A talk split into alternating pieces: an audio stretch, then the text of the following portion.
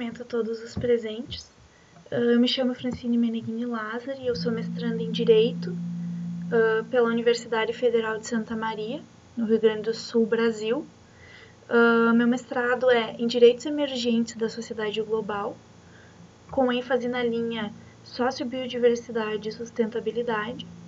Esse trabalho foi realizado em coautoria com a mestranda em Negócios Internacionais pela Faculdade do Minho, em Portugal, Bárbara Dal Rosso Lima, e o presente trabalho se intitula Representatividade Democrática e Cyberdemocrática, a Era das Multidões. Bom, preliminarmente nós destacamos que ainda que a democracia brasileira se caracterize por ser semidireta, ou seja, ter a participação direta do povo através do plebiscito, do referendo, da iniciativa popular e do voto, como também ter a participação indireta através dos representantes eleitos pelo voto universal e secreto dos cidadãos, nós nos enfocaremos né, no presente trabalho na representatividade indireta como fio condutor da presente pesquisa. Uh, o presente estudo ele emerge do interesse pela busca de uma democracia que tenha seus ideais correlatos às suas práticas, pleiteando-se a mais abrangente concepção da palavra todos, para que essa palavra seja realmente parte integrante da representatividade e essa representatividade seja feita de uma forma equânime a toda a engrenagem democrática. Somado a isso, hoje se instala no Brasil uma estabilidade da democracia, frente aos problemas que vêm sendo enfrentados durante os últimos anos, como impeachment e casos de, de corrupção. Bom, dito isso, nós extraímos daí a importância uh, da, dessa discussão nas mais diversas uh, dimensões que ela possa ter. Para isso, nosso estudo será baseado uh, através do estudo complexo sistêmico, da matriz complexo sistêmica de Pedro Demo e Edgar Morin, para que a gente junte várias formas do saber e faça uma intersecção entre elas para ter um estudo mais rico uh, sobre essa temática, visto que nós não podemos nos cingir a uma área apenas do conhecimento, mas antes disso pr procurar pensar em várias uh, áreas, uh, elementos de certeza e elementos de, também de conhecimento para ter um fio condutor e uma pesquisa mais rica. Uh, realizada essa parte introdutória, nós passamos ao, ao conteúdo propriamente dito, visto que o tempo é curto. Bom, primeiramente, esse trabalho ele é dividido em três capítulos. O primeiro capítulo é intitulado Democracia Liberal e a Crise de Representatividade, e nós uh, fazemos apontamentos sobre a democracia liberal e representativa.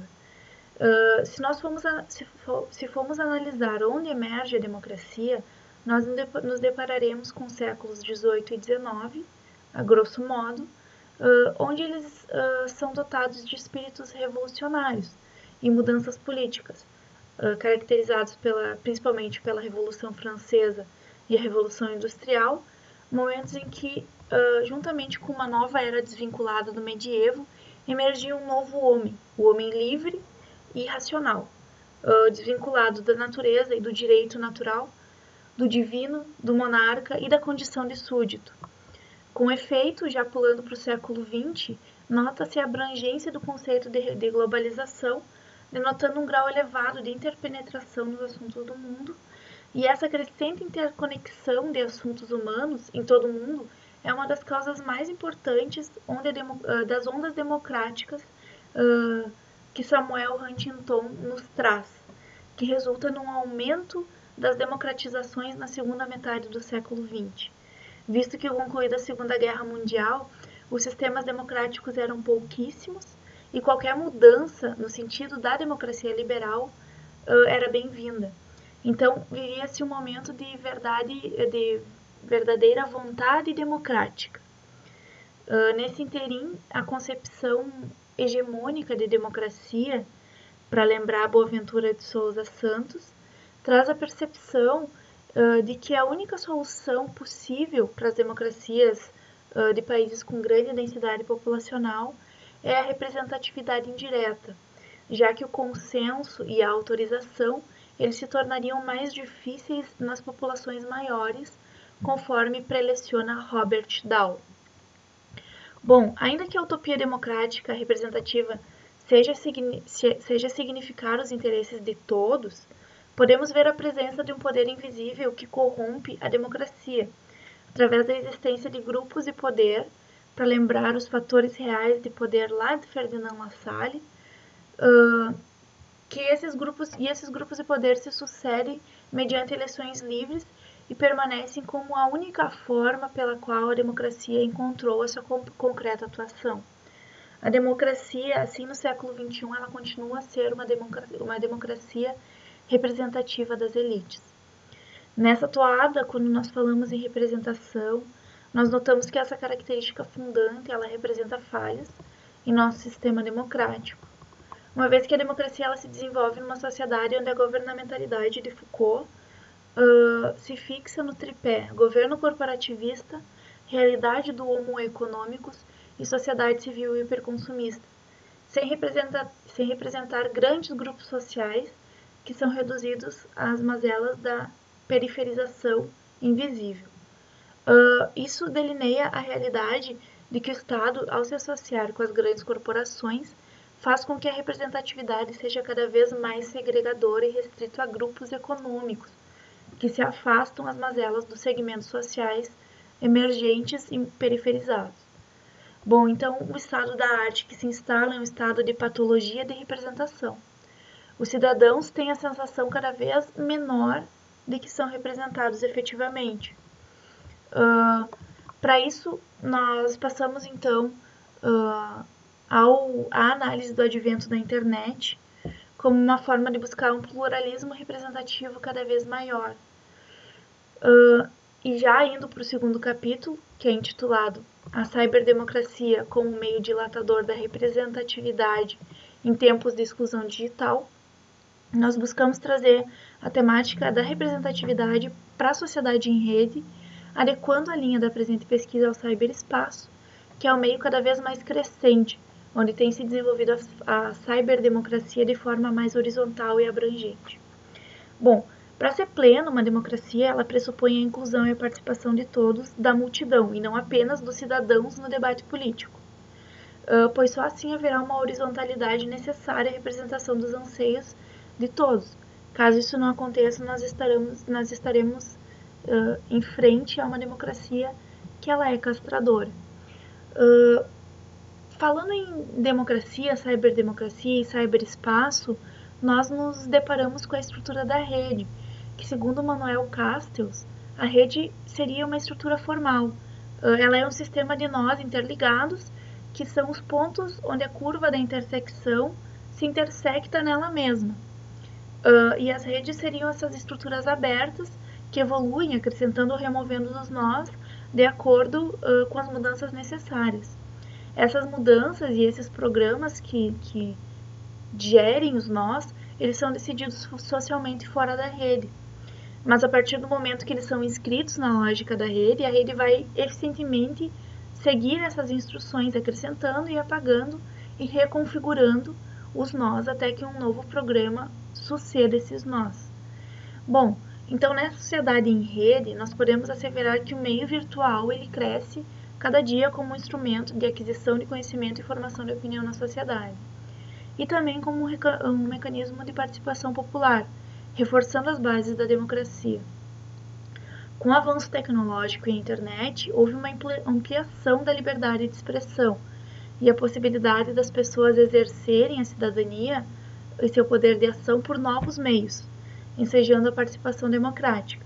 Então, a representatividade ela ganha força no mundo virtual, através da maior fiscalização na prestação de contas, através do portal da transparência que existe aqui no Brasil, como forma de fiscalização dos atos do executivo, do legislativo e do judiciário, através uh, da prestação de contas, então, uh, e de mecanismos, mecanismos de informação livres que possibilitam o um embate de ideias, uh, diferente do que ocorre nas mídias tradicionais e também através do fortalecimento de grupos sociais e da articulação entre minorias. Uh, um exemplo disso, a gente pode trazer as manifestações de 2013, que foi uma grande articulação de minorias que foram às ruas clamar por direitos sociais e direitos políticos que estavam sendo uh, cingidos naquela época. Uh, então, seguindo, nós podemos uh, conceituar essa inserção da internet como uma verdadeira virada cultural no século XXI, que passa a ter novos espaços de diálogo. Então, nota-se um despertar de um novo meio de interação, uma mudança do locus de transmissão e troca de informações, do meio físico para um lugar chamado cyberespaço, que surge como um lugar onde se tem uma troca constante de dados, tanto particulares quanto, quanto públicos, uh, com fatores uh, inovadores trazidos pelas tecnologias de informação e comunicação, que são as TICs, e a criação do espaço cibernético, que para Levi é não apenas a infraestrutura material da comunicação digital, mas também o universo oceânico de informação que ele abriga, assim como seres humanos que navegam e alimentam esse universo. Bom, é nesse caminhar que a cyberdemocracia pode ser pautada como uma espécie de aprofundamento e generalização de uma diversidade livre em espaços abertos de comunicação e de cooperação. Levi destaca que no cyberespaço há uma liberdade de expressão e de navegação infinitamente maior do que qualquer outro meio anteriormente disponível à humanidade. Os destinos da democracia e do cyberespaço estão inteiramente ligados,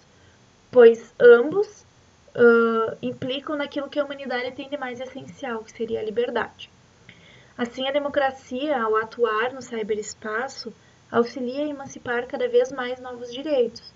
dando voz e espaço a protagonistas e horizontalizando o discurso e a produção de informações, o que talvez antes não acontecesse. Contudo, além do acesso e da participação democrática, nós também podemos uh, identificar mazelas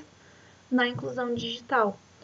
o que, uh, como, no, como no mundo não cibernético, ele se traduz a uma carência de representatividade, fator elementar da democracia liberal. Então, nós, nós, nós acabamos por nos deparar uh, com uma sociedade em rede, evoluída e interativa,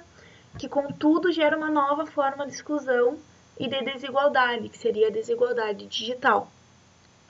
É que ela seria exercida através da ausência do alcance das tecnologias de informação e comunicação, que ela é desigual, uh, e bem como através da geração de novas formas de limitação às liberdades individuais, a exemplo do, do controle do governo sobre dados uh, dos cidadãos. Então, instala-se um quadro de instabilidade, onde de um lado há a ciberdemocracia e de outro se repete a carência representativa de todas as pessoas. Uh, dito isso, e instalado também no mundo virtual, que seria uma abrangência dessa democracia, dessa carência de representatividade, uma mazela de exclusão democrática e uma ausência de representatividade, nós já passamos de imediato ao terceiro capítulo, que leva o título A Soberania das Multidões e onde se encontra delimitado o problema da presente pesquisa, uma vez que aqui a gente busca angariar as bases para demonstração do motivo fundante da crise democrática, tecendo apontamentos sobre povo, multidão, soberania e estado de exceção. Bom, a noção moderna e dominante de democracia ela está baseada em instituições representativas e associada à soberania nacional, em um espaço delimitado por fronteiras. Essas instituições nacionais e democráticas representam o povo, que é o elemento essencial, que junto com o território delineia a soberania. Nessa senda, o povo seria uno, uh, onde uma diversidade empírica de populações é transformada em identidade através de mecanismos de representação, então, o povo é uma noção e condição de medida limitativa relacionada a um, ter a um território marcado por fronteiras. Isso nos leva a crer que o ilimitado não é representado, pois o povo só será soberano em unidade e identidade. Uh, só que nós devemos atentar ao fato que, com o advento da globalização e do cyberespaço, os espaços nacionais eles perdem um pouco de atribuição. As fronteiras são relativizadas os antigos imaginários nacionais e conceitos estáticos mudam. Então, a soberania nacional retrocede frente a um poder supranacional e a impossibilidade de, de representar o povo se demonstra cada vez mais patológica. Então, para que os estados se tornem realmente democráticos, a concepção de povo ela deve ser reformada, pois atualmente busca-se uma estabilidade muito mais econômica do que representativa. Ah, então, nós vemos assim mais um déficit democrático, onde aquele que não se condiciona à medida limitativa de território, fronteiras e povo não é representado e não tem uma identidade frente à soberania. Isso nos remete irrefutavelmente ao pensador italiano Giorgio Agamben, que, discorrendo sobre cidadania e o estado de exceção, ele tece apontamentos sobre aqueles indivíduos que possuem uma vida nua, destituída de direitos, pertencentes, porém não incluídos na representatividade democrática. Nessa toada, o estado de exceção ele transcende o direito positivo e não se manifesta por qualquer ordem de necessidade ou estado de sítio, onde o soberano não se vincula e não se obriga às leis, uma vez que se coloca fora da ordem vigente, mas pertencente a ela. Uh, a Constituição Federal, caso seja suspensa nesse caso, no estado de exceção, uh, caberá então ao soberano a decisão. Assim, a competência para revogar a lei vigente é o que realmente importa para caracterizar a soberania, que se dará através de uma elaboração decisória, uh, para lembrar os ensinamentos de Carl Schmitt. Então, a questão da soberania, ela sempre se volta ao sujeito da soberania, onde, ser, onde ser soberano significa ter competências e a, a presunção de poder ilimitado. E nesse ponto em específico, uh, emerge a importância do estado de exceção para a compreensão da soberania, uma vez que é no estado de exceção que será demonstrado quem poderá ditar o que é a normalidade. Então, o que é segurança pública, o que são direitos fundamentais, sem qualquer vinculação com o direito que se encontra suspenso na exceção. Então, dessa forma, aquele que exerce a soberania no estado de exceção tem uma verdadeira possibilidade de controle dos corpos através do poder da vida e da morte, pois nenhum direito subsistiria, nem mesmo o direito de ser cidadão. Então, é essa vida nua que se apresenta como a destituição de direitos pré-determinados. Então, o estado de exceção ele acaba surgindo como uma estrutura de política excepcional, mas ele acaba por tornar-se tornar regra, ainda que de forma implícita, pois nesse estado as garantias de direito são suprimidas e isso garante um poder maior sobre o povo, conveniente ao Estado, que não representará democrativa, democraticamente a multidão de indivíduos que vai continuar uh, cingido da sua forma de representatividade plena, desde a fundação do Estado liberal, lá, e, e da ideia de democracia liberal, até os dias de hoje, através do, do constante estado de exceção que se instala. Então, já me encaminhando para o fim, no fim desse trabalho, nos destinamos a um espaço de elaboração das considerações finais sobre o debate, realizando uma, uma, um resumo da contenda e buscando compilar as principais ideias aqui elucidadas. Então, eu agradeço a oportunidade de participação e destaco que qualquer uh, dúvida ou também convido vocês a fazerem uh, adendos e acrescentarem o nosso trabalho uh, serão possíveis através dos e-mails que foi disponibilizado para a comissão do evento, tanto meu, Francine, quanto da Bárbara. Agradecemos uh, ao tempo despendido e uh, desejamos um ótimo congresso a todos. Obrigada!